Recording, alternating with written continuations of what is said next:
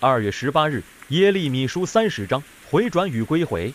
耶利米书三十到三十一章全是安慰的话，与上文的审判有强烈的对比。为什么？因为先知要说明二九章一零到十四节这番话的含义。到底神对犹大的旨意是怎样的呢？神曾嘱咐被掳的犹大要顺服，不要听信假先知的话语。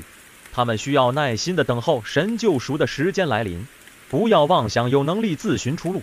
所以，现在神吩咐耶利米所写的书，主题就是日子将到，我要使我的百姓被掳的人归回。日子所指的并非时间或日期，而是事件。日子将到，其实是在宣告神主权的彰显。现在被掳的犹大要等候这是成就。当然，人总是关心何时这问题，可是答案却不在人手里。人必须带着盼望和耐心的等候神自己的时间来到，这主动权全在神手中。因此，当犹大人面对着被掳的处境时，他们无需感到沮丧或绝望，或埋怨神。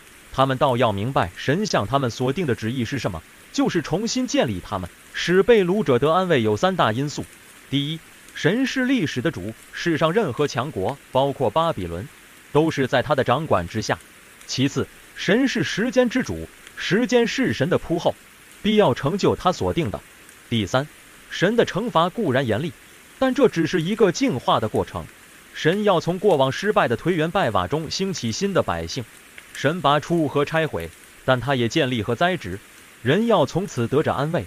在失败中能够给予人安慰的，只有是神的旨意，而非任何甜言蜜语或一些虚假的保证。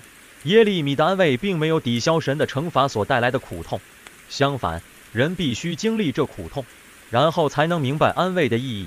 耶利米也关心他的同胞得医治，但他绝对不会为了安慰而轻忽了神对罪恶的严厉。现代人常常说自己的心灵饱受创伤，需要医治和复原。圣经的教导就是人心所需要的。若要得医治，必须从对付罪恶入手。总的来说，医治是救赎恩典，而非手段或方法。人必须把自我放下才能得着。